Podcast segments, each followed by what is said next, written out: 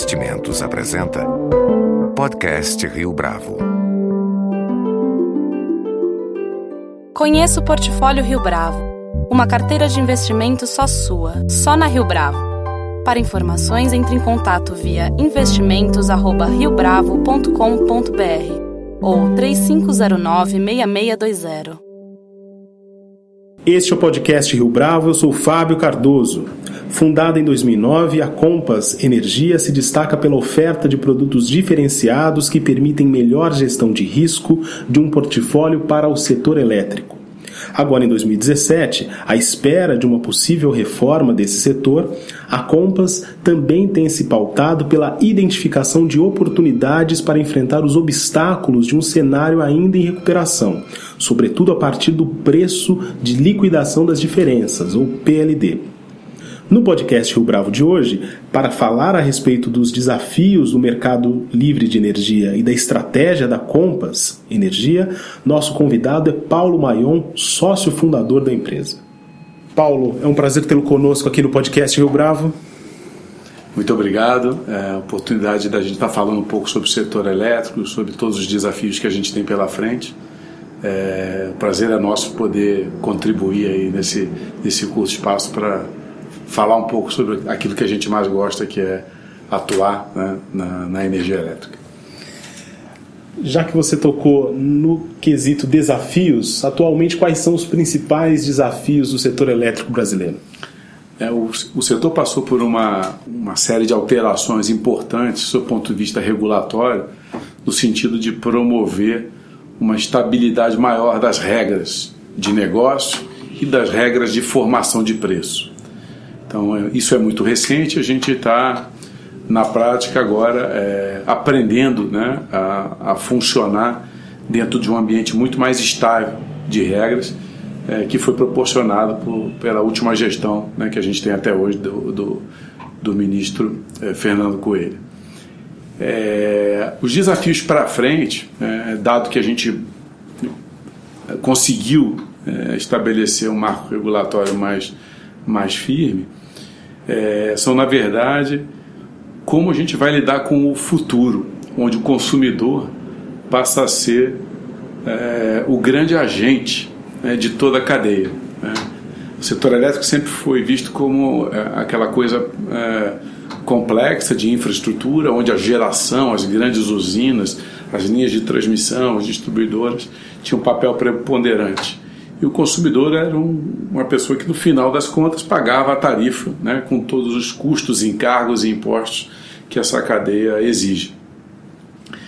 É, com o advento mais recente de geração distribuída, onde alguns consumidores já começam a, a colocar é, no telhado de suas casas, das suas fábricas, é, dos, dos seus estacionamentos, placas fotovoltaicas para gerar energia elétrica no momento onde soluções de armazenagem com baterias mais econômicas começam já a acontecer em outros países. É, é, no momento onde é, o, o, o, mercado livre, onde o consumidor escolhe livremente de quem comprar energia, né, passa a sofrer uma, uma ampliação é, na sua base, é, o consumidor ele passa a ter o, o poder né, de gerenciar é, o uso da energia elétrica com mais inteligência, mais eficácia. É, e no limite, é, a gente vê isso já em, em, em alguns estados é, americanos, é, eventualmente quase se tornando um, uma, uma unidade autossuficiente, onde ele usa o carro elétrico durante o dia, né, quando ele chega de noite, o, a bateria do carro descarrega e levando energia para dentro do seu apartamento ou seja, ele está usando a energia que não veio da rede de distribuição, mas do próprio carro dele. Ah, essa energia nunca é suficiente, mas ele acumulou nas baterias é, a energia que ele gerou no telhado do, do, da casa dele durante o dia. Então, de certa forma, ele está impactando diretamente na lógica de fornecimento que a gente conhecia né, até então, que era liga o interruptor e a distribuidora faz a energia chegar para ele. Essa mudança é, que a gente vai sofrer, ela é inexorável, ela já está acontecendo, ela vai exigir um desafio gigante de adequação da regulação, de adequação do papel da distribuidora. E no nosso caso, como comercializadora, ah, o estímulo é, é, é, é, maravilhoso, que é, na verdade, ah, ah, o desafio da gente criar produtos adequados para esse consumidor. Mas é uma oportunidade maravilhosa para desenvolver produtos para cada hábito de consumo, né? para aquele para aquele casal jovem sem filhos que fica o dia inteiro fora de casa trabalhando, né? como para aquele outro casal de quatro filhos que as crianças vão para a escola, voltam, têm horários diferentes, o uso do ar-condicionado é intenso é, durante o, o, dia inteiro. Né? Se tem carro elétrico, não tem carro elétrico, se tem placa fotovoltaica gerando energia, se o chuveiro é a gás ou é elétrico. É, é toda essa, essa multiplicidade de usos né, e possibilidades ela pode ser tratada é, através de produtos diferenciados que vão tornar é, a oferta para o consumidor é, uma oferta mais inteligente e mais econômica. Né? Porque, eu, por exemplo, no, no, primeiro exemplo que eu dei, o casal que fica fora durante uh, o dia inteiro, eu posso ter uma oferta de energia intermitente ou, ou, ou, ou até interruptível, onde eu posso dizer: olha, neste horário você não vai ter energia disponível. Ah, mas e se eu por acaso ficar doente e ficar. Você vai poder usar, você vai ligar o interruptor, vai ter energia, só que ela vai custar mais caro para você durante esse horário, porque o que combinado é que eu não teria né, a necessidade de te fornecer. Então, essa flexibilidade, né, que é possível, tecnologia existe para isso, é, ela, ela vai tornar é, o uso da energia é, mais eficaz, do ponto de vista do consumo, ah, vai trazer mais oportunidade né, para empresas de comercialização para formatar esses produtos e precificar esses riscos e oportunidades, entregando para o consumidor aquilo que é, fica mais customizado para a característica e o perfil de consumo dele, e vai significar uma necessidade para a distribuidora de energia elétrica de se reinventar. A, a, o papel da distribuidora vai, vai, vai ser de uma integradora de soluções para a grande empresa, para a média empresa, pequena empresa e condomínios. Não sei se chega até a unidade é, de cada apartamento, mas pelo menos é, na lógica de, de grandes condomínios, centros comerciais, a, o papel da distribuidora é, deverá ser de um integrador de, de soluções. Quão distante esta realidade que você citou no caso de cidades e mesmo estados norte-americanos, a despeito do carro elétrico, uh, quão distante isso está do Brasil hoje? Uh, isso está você enxerga isso a curto ou a médio prazo, a longo prazo, aliás, acontecer? Eu diria médio prazo. A, o custo, da, o custo da, da energia solar, na, na, lógica residencial, que é de baixa escala, é, eu diria que era proibitivo há uns anos atrás. É, a própria escala né, é, é de produção é, e, o, e o aumento da tarifa de energia elétrica no Brasil tornou esse, esse business muito viável. Então, a gente já vê uma proliferação dessa iniciativa, mesmo com uma regulação ainda muito recente. É, o carro elétrico ainda não é uma realidade, mas você já vê algumas iniciativas de prefeitos de tornar o carro elétrico mais atraente, por exemplo, dispensando o carro elétrico do rodízio, né? É, oferecendo uma tributação mais leve. É, é, oferecendo incentivos é, e políticas públicas para que os novos prédios comerciais e residenciais tenham as tomadas é, disponíveis.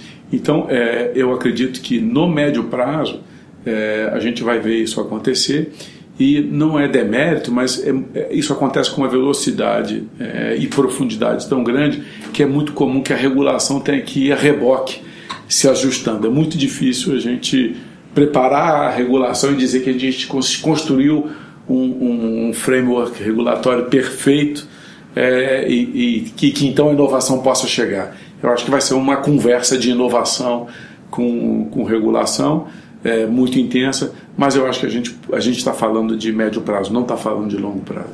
Explica para a gente um pouco como é que funciona a variação do PLD, como isso impacta na precificação da energia. Perfeito. O, o, o PLD, na verdade, ele, ele é, é uma derivada do, de quanto custa a operação do sistema né, de energia elétrica do Brasil a cada semana. Então ele reflete, de certa forma, muito aproximada, uh, o que está previsto né, para de despacho termoelétrico, hidrelétrico uh, para a próxima semana. São preços semanais. Esse preço ele, ele, ele é semanal, mas a, a, média mensal dele é a referência do preço de curto prazo, o preço spot, como ele é chamado. Né? É, obviamente, todos os, os, consumidores livres do Brasil eles fazem contratos de longo prazo para se proteger justamente da volatilidade desse preço spot, né? que ele pode estar entre 30 e 500 reais é, é, dependendo das condições de consumo, hidrologia e reservatório. A decisão de contratação né, desses consumidores, no sentido de evitar é, impactos grandes no seu custo de produção, faz com que a necessidade de compra né, ou de venda de energia elétrica no mês a mês seja muito marginal, seja em cima dos desvios daquilo que ele comprou e não usou, ou ele ou ele comprou, mas usou um pouco a mais. Ele, nesse movimento de sobras e déficits mensais, ele vai ao mercado e compra a energia é, por um preço que o proxy é o PLD. Quando a gente vai se aproximando, né, por exemplo, do final do ano, o preço spot, se estiver muito alto, indicando que é, a energia está muito cara, é, e ela pode estar muito cara por várias razões. Não choveu durante o período úmido, os reservatórios estão muito baixos, a, a curva de consumo aumentou e a projeção do PIB para os próximos anos está aumentando. É, é, e aí o que acontece? Esse PLD, esse preço spot, é, ele acaba influenciando a curva futura de médio prazo, ou seja, é como se é, mal, mal representando o, o, um preço de outubro muito caro, agora em 2017, pudesse provocar uma, uma alta em, nos preços de 2018, do, de todo o fornecimento de 2018 e um pouco de 2019. É, então, o, o, o, preço spot ele, ele, ele é um preço de ajuste da, mensal das suas sobras e dos seus déficits, mas ele também representa um proxy para a curva futura de preços do ano seguinte né, e um, muito pouco do outro ano. Por que pouco? Porque, é, como o Brasil tem um sistema hidrotérmico, mas é, o, o, volume de energia que pode ser gerado durante o período das chuvas é muito grande, é, é, você está a dois, três períodos úmidos né, da, do, do, evento, ou seja, da sua necessidade de consumo, ou seja, você está em 2017 e, e, e o preço spot está muito alto. É, e você falar, ah, como está muito alto, 2020 vai estar alto. Não, porque em 2020 você vai passar ainda por dois períodos úmidos. Né? A gente está vivendo uma recessão, a gente não sabe como é a curva de retomada, então são muitas variáveis em jogo que vão é, definir é, a lógica desse preço lá em 2020. É, hoje, a precificação de 2020 ela, ela tende a ser o custo marginal de expansão, que é, ou seja, quanto custa construir uma usina daqui a três anos. Né? Ou seja, eu tenho, é como se, em vez de comprar a energia de alguém, eu, eu optasse por construir uma usina. Quanto custaria se eu fosse construir usina? Quanto custaria essa energia? Né? É, para mim, com todos os seus custos, custos de financiamento, etc. Esse, esse valor ele é muito próximo do que deve valer a, a energia para daqui a 3, 4, 5 anos. E não, e não, e não ter influência direta de quanto está o preço spot, o PLD é, do momento. Né? Você mencionou agora fatores, é, entre eles hidrologia. Como é que isso altera especificamente uh, o preço uh, a médio e longo prazo? Perfeito. Durante, durante todo o período úmido, é, de dezembro até março, né, concentra-se a, a, grande oferta de energia que o sistema pode absorver. Então, no curto prazo, né, é, é como se cada ano fosse um jogo diferente e tudo vai depender de como é, a hidrologia vai se comportar durante esse período. Ou seja, se durante esse período as chuvas caem nos maiores reservatórios do país, é como se você conseguisse criar um, um estoque de segurança de energia, né, traduzido em água armazenada, que, que, que oferecesse tranquilidade né, é, para o resto do ano, que é, é onde o período é seco, as chuvas são muito poucas, mesmo que chova o dobro da média histórica, é, é insuficiente para atender a carga. É, é, bons períodos úmidos oferecem uma tranquilidade de abastecimento para o resto do ano. Só que hoje, com o consumo que o Brasil tem e com os níveis de reservatório que nós temos, esse armazenamento, por melhor que seja o período úmido, ele não é suficiente para mais de um ano. Ou seja, todo ano a gente tem que torcer para São Pedro, né, se a gente busca preços baixos de energia, tarifas baixas e bandeira verde, pensando em nós, consumidores cativos, residenciais, comerciais, etc. É, se o período chuvoso é um período ruim, né, é, termina março, abril, e os reservatórios não se recuperaram o suficiente. Vai entrar o período seco, não vem chuvas, e você tem que torcer para o próximo período úmido. Né? Então, é, períodos úmidos ruins né, geram preços altos dentro do ano e uma perspectiva de final de ano com reservatório baixo, o que contamina o preço do ano seguinte. Então você tem uma contaminação, no mínimo, do biênio, né? É, tanto para o bem quanto para o mal. Muita chuva, um biênio com, forçosamente com preços mais moderados. É, chuvas muito ruins no período úmido, provavelmente o próprio ano, mais o ano seguinte, com preços mais estressados. Em relação agora aos produtos que a Compaz oferece, quais são os diferenciais que vocês têm investido, que vocês têm apresentado aos clientes? Ah, desde a criação, desde a fundação da empresa. Perfeito. O, o produto mais comum é a contratação de longo prazo, é, onde o cliente quer se proteger é, dessa variação do preço spot, então ele compra por um preço fixo, corrigido por um indexador ou uma cesta de indexadores. É, e aí a, a, a, eu acho que a, criatividade vem mais em relação a flexibilidade do consumo, ou seja, dada a situação da economia no Brasil nos últimos anos, é muito difícil do, do, de uma indústria né, é, planejar com muita assertividade o quanto ela irá consumir nos próximos dois, três anos. Então, é, a gente criou alguns produtos é, que dão maior flexibilidade para o cliente, desde uma faixa né, de tolerância né, de mais ou menos 10, 20% é, do consumo, ou até, em alguns casos, a gente cobra um prêmio maior por isso, mas quando o cliente tem muita incerteza sobre a atividade econômica dele, a gente, a gente oferece um produto onde a gente cobra um valor combinado, fixo, e ele, independente de qual é o consumo dele, o consumo pode ser muito baixo, pode ser o dobro do que ele planejava, e nós temos o compromisso de entregar essa energia para ele no preço combinado é, para ter essa flexibilidade toda, a gente cobra um prêmio adicional. É, por exemplo, um cliente que tem atividade portuária, terminal portuário, por exemplo, no, em Santa Catarina tem vários. É, um embargo da Rússia, por exemplo, ou da Europa ou da Ásia em relação à carne de frango e carne bovina interrompe as atividades de exportação. Ele, ele tinha contratado, né, dentro de uma expectativa de consumo é, gigante, de repente ele não tem mais por que consumir energia, porque os containers refrigerados vão ficar desligados. E se ele tivesse comprado aquela quantidade de energia toda, ele teria que revender ao preço spot. E o preço spot poderia estar muito abaixo do preço que ele comprou e teria um prejuízo gigante. Então, ter flexibilidade de poder consumir qualquer quantidade é muito interessante para algumas, alguns segmentos industriais. Então, esse é um outro produto. Um outro produto também muito interessante é o cliente que ele gosta de correr um pouco mais de risco. E, por exemplo, ele acha que o preço do, do, do, do calendário de 2018 para o fornecimento está muito alto. É, e na crença dele, o preço vai ficar abaixo dos 200 reais que estão cobrando. Um exemplo.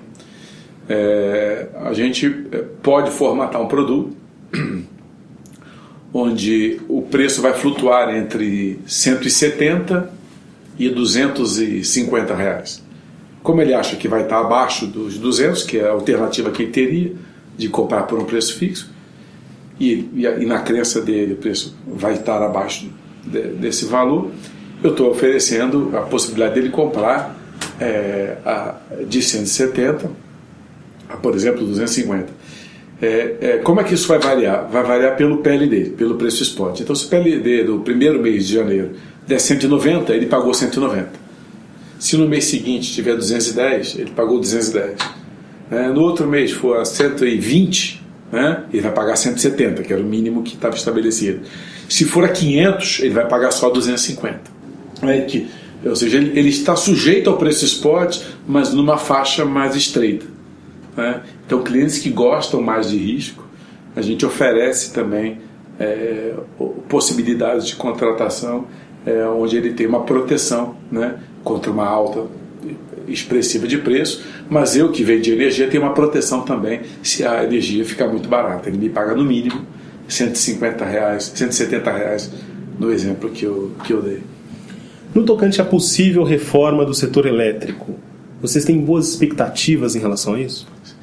Sim, a gente acredita que, é, apesar das dificuldades de, de financiamento, é, de expansão da oferta por conta é, de toda a restrição né, que o BNDES né, sofre agora, a gente entende que é, com a estabilidade regulatória, com a característica do nosso país, que é de manter um crescimento do consumo de energia ainda é, muito intenso, é, vai continuar sendo um país muito atraente para investimentos é, em geração.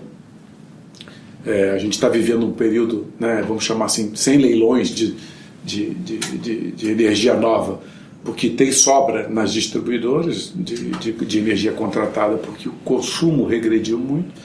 Mas temos uma capacidade instalada aí que, com retomada de economia, é, isso volta com muita velocidade. Ou seja, é, passando essa crise política que a gente está vivendo, é, as instituições se mantendo fortes, a, a possibilidade de uma retomada da economia existe e continuo acreditando que, que será não só um alvo né, de atração tanto dos empreendedores, investidores é, em infraestrutura, como de outros organismos de financiamento é, multilaterais e bancos privados que vão passar a ocupar um pedaço né, do espaço que o BDS ocupava. Isso é positivo? Isso é muito positivo, é, porque garante é, a expansão da oferta dentro de uma programação que é necessária. É, o outro ponto que, que tem, vem, vem sendo discutido né, é, na reforma do setor elétrico, e aí passa até pelo setor energético, é uma maior liberação da comercialização de gás, ou seja, é, a Compass também tem uma comercializadora de gás. A regulação hoje, que é municipal, ela, ela não permite que haja liquidez e, portanto, é um mercado que ainda não floresceu mas existe um, um, um programa chamado Gás para Crescer, onde existe um grande esforço regulatório é, é, de todos os agentes e do Ministério para transformar esse ambiente num ambiente mais competitivo. Então, você tendo é, mais liberdade de competição para negociar gás, é, tendo uma expansão do mercado livre, que é o outro, é outro, é, é outra vertente importante dessa reforma do setor elétrico. É, na verdade, você vai ter um ambiente onde é, muitos mais consumidores e, portanto, um volume muito maior de energia vai ser negociado livremente. E o gás, como insumo importante, não só para os processos industriais, mas também para as termoelétricas, é, é, vai, vai, passar a ser um outro componente é, passível de trading, ou seja, vai ser mais uma commodity é, que as comercializadoras vão poder é, atuar. Então, eu creio que com mais competição na, na, na oferta é, e com mais gente disposta a tomar risco para oferecer para o consumidor algo mais ajustado para a necessidade dele, é, eu acho que a economia toda vai se beneficiar. Paulo Maion, muito obrigado pela sua participação, pela sua entrevista aqui ao podcast Rio Bravo. Foi um prazer, a gente fica à disposição é, do Rio Bravo e, e, e com uma visão muito otimista é, para os próximos anos em relação ao nosso setor.